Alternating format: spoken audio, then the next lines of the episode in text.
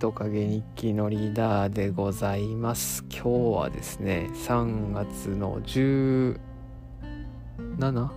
日17日ですねの木曜日えー、ちょっと時間は言えませんまたこのパターンでございますはい皆さんお疲れ様ですいや今日も疲れたなというわけで行きましょう。何を？何も決めてないけどまた音楽のコーナーやります。よはい。来ましたよ。前回ですねアシトマンのお話をしてえー、みたらさんはじめいろいろな方にリアクションいただいて、えー、非常にありがたい限りでしたね。嬉しいですね。ああやってリアクションいただけるというのは。ね。そうなんですよ。なんか夜ですね。夜何10時半ぐらいかな。あれ撮ったのは。なんかよくわかんないテンションで撮ってたんですけれども。まあ好評だったということで今日は第2弾でございます。はい。第2弾 ACIDMAN を語りたいところなんですがまだ語ることはいっぱいネタはありそうなんですが今日はフジファブリックの話。はいフジファブリックなんじゃそれという方。ちょっと私もフジファのウィキペディアを開きながら喋ろうかな。はい。ですね。えー、結成は2000年からみたいですね。はい。ですね。はい。で私が好きになり始めたのもうん2000年代なのかな？どうかな？2011年とかだと思います。はい。多分大学2年生ぐらいから本格的に聞き出したのかなと思いますね。はい。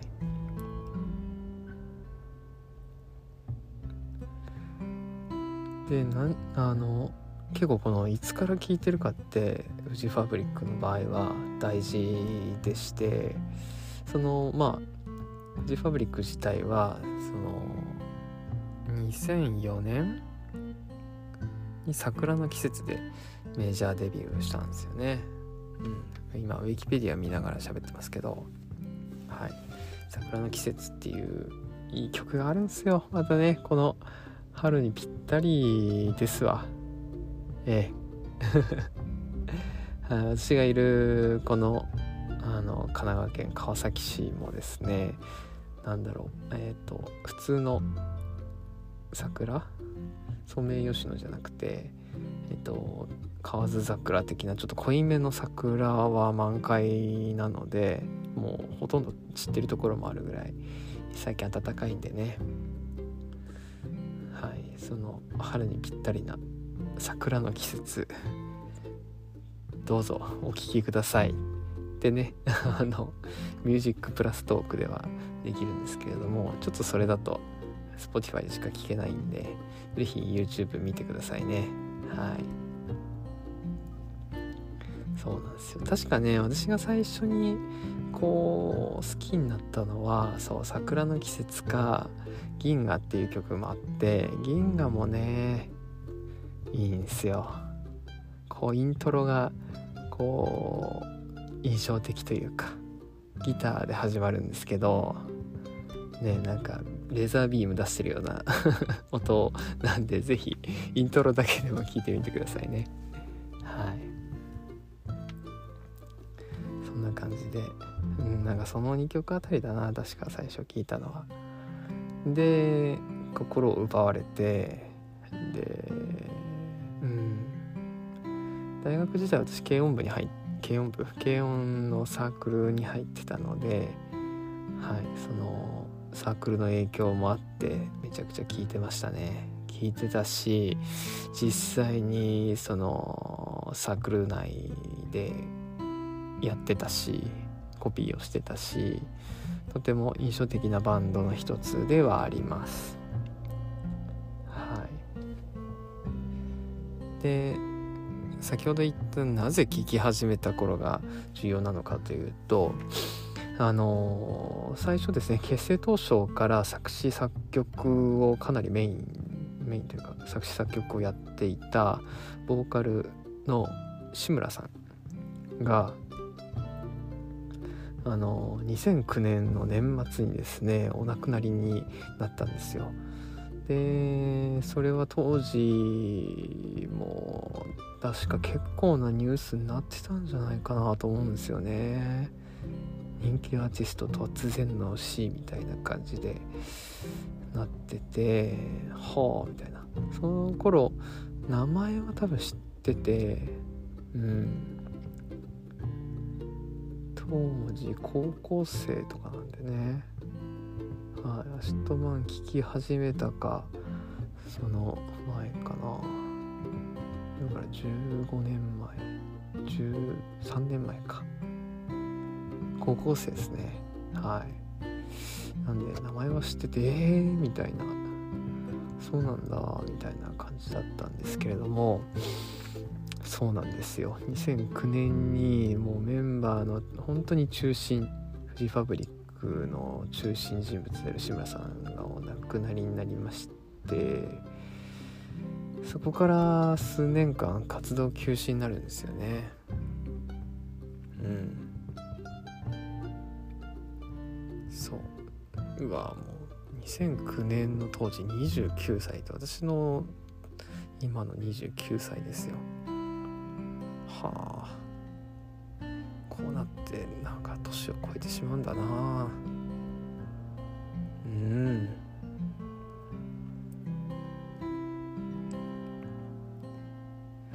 ですね。はい。まあそうなんです。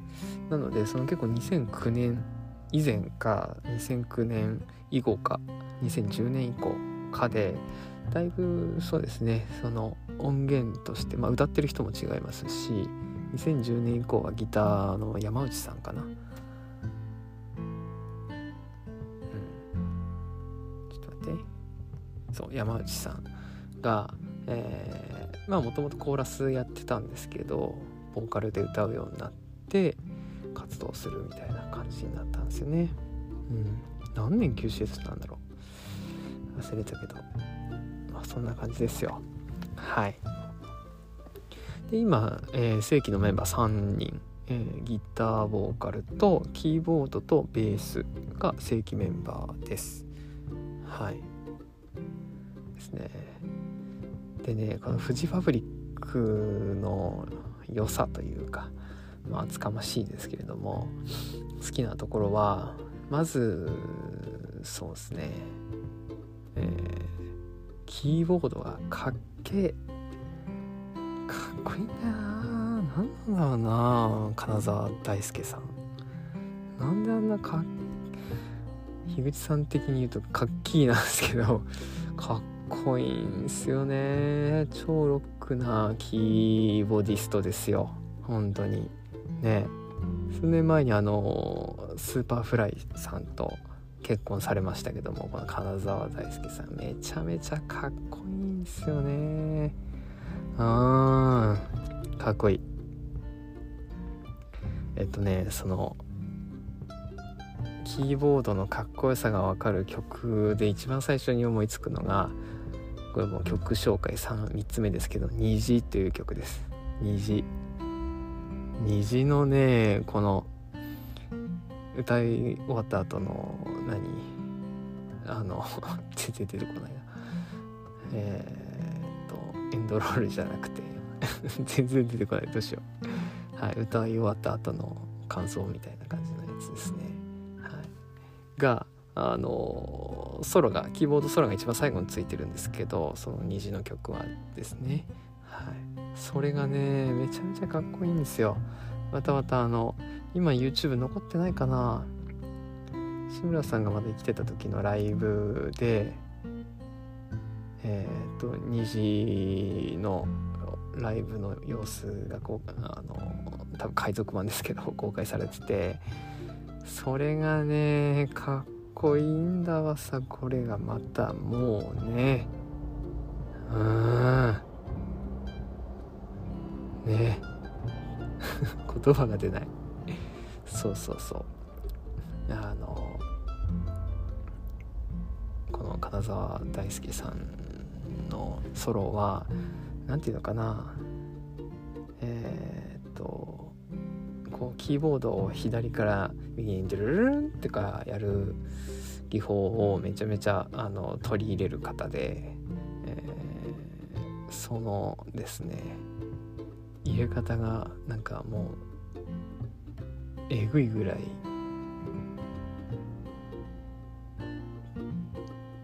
えぐいぐらい えぐってくるんですよね。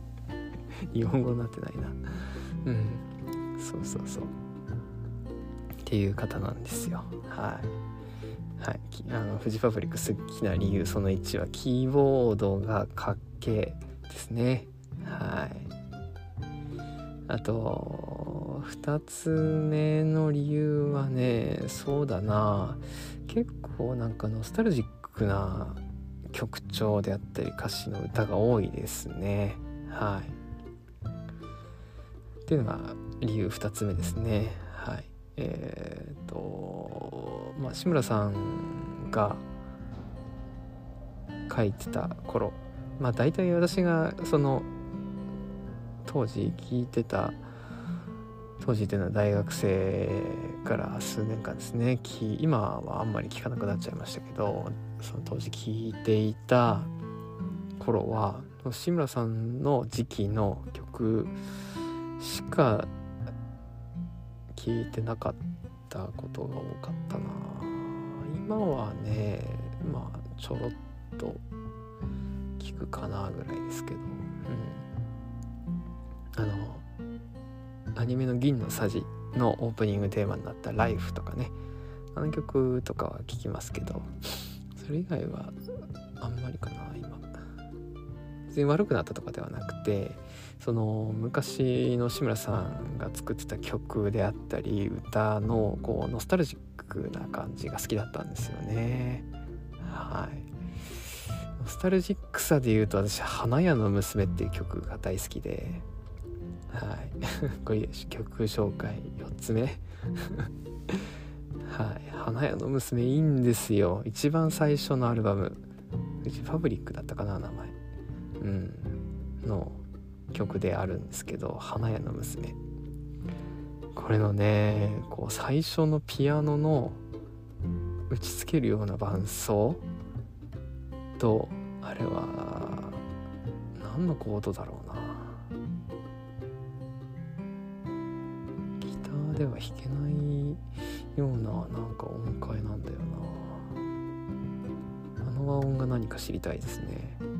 ちょっと誰かに再現してもらおう。そうそうそう。とかでそう花屋の娘の感じが好きなんですよ、まあ、曲自体もちょっとマイナーっぽいというかマイナーっぽい。うん。マイナーコードっぽい。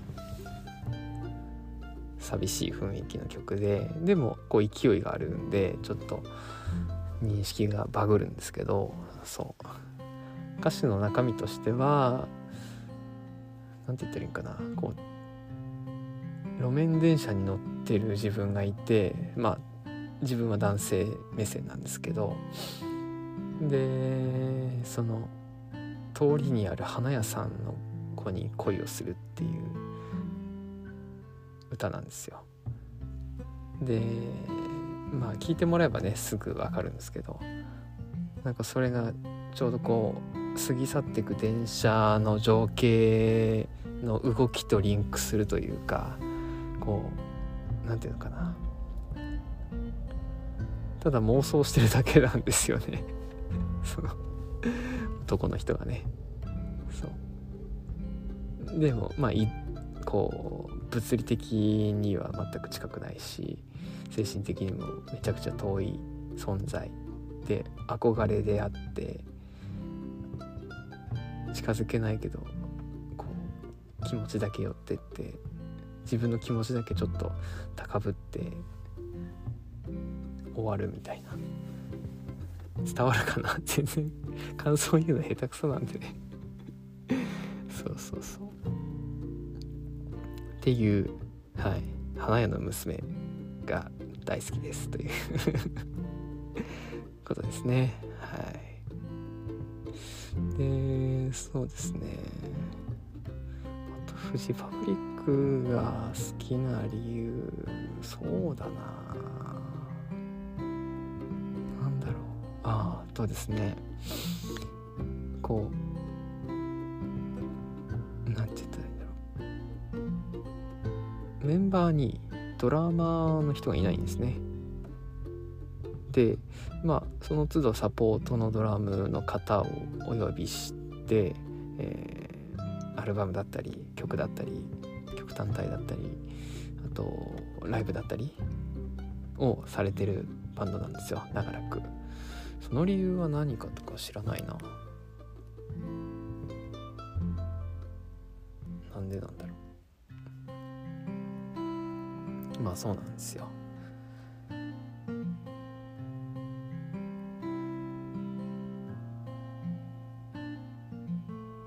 最初はやっぱいたんですね。ドラム。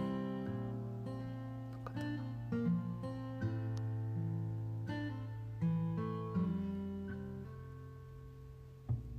そうだな。そうっすね。2006年ぐらいまでいたみたいですね。うん。そうそうそう。でまあそのドラムの方が結構入れ違いというかこう入れ替わるのでサポートでね入れ替わるんでこう曲によって全然リズム感覚が違うというかこうノリが違うというかなんだろう。なんか別なバンドっぽいというかねそういうこと聞こえ方をすることがあるんですよね。例えばで言うのはこれ難しいですね。ちょっと具体的に曲探してからくればよかった。は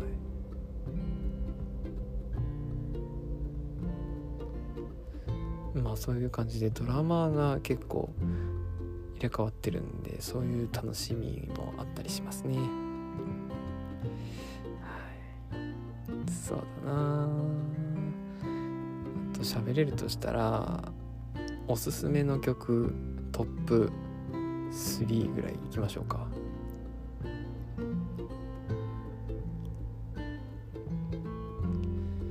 わ難しいな。えー、っとですね。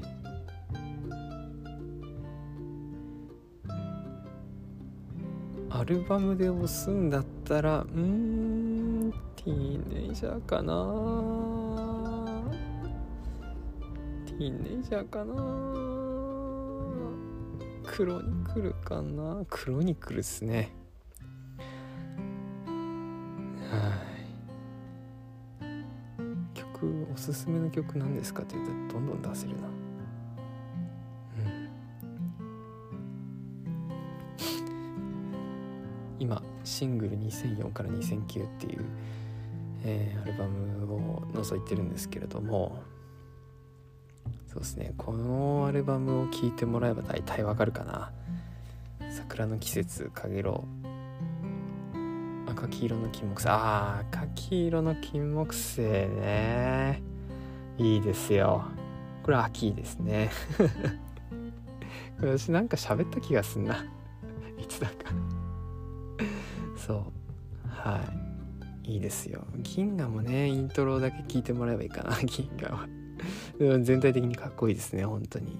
はい。虹は最後聞いてほしいし。茜色の夕日とかもいいですね。パッションフルーツとかね。やったな。やったやった。懐かしい。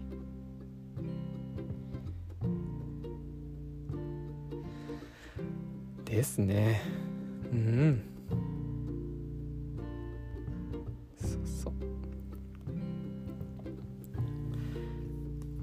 全然ランキングになってないけども。まあ何曲かご紹介できたんでよしとしましょう。はい。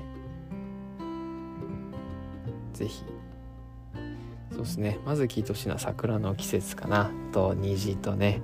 赤黄色の金木犀と。ちょっとノスタルジックな気分も味わいつつ。ああと若者の全てもね好きな人いっぱいいるでしょうから。是非弾いてもらえたら嬉しいですね私としては。はい。というわけで以上ノリダでございました。今回はフジファブリックのお話をお届けしました。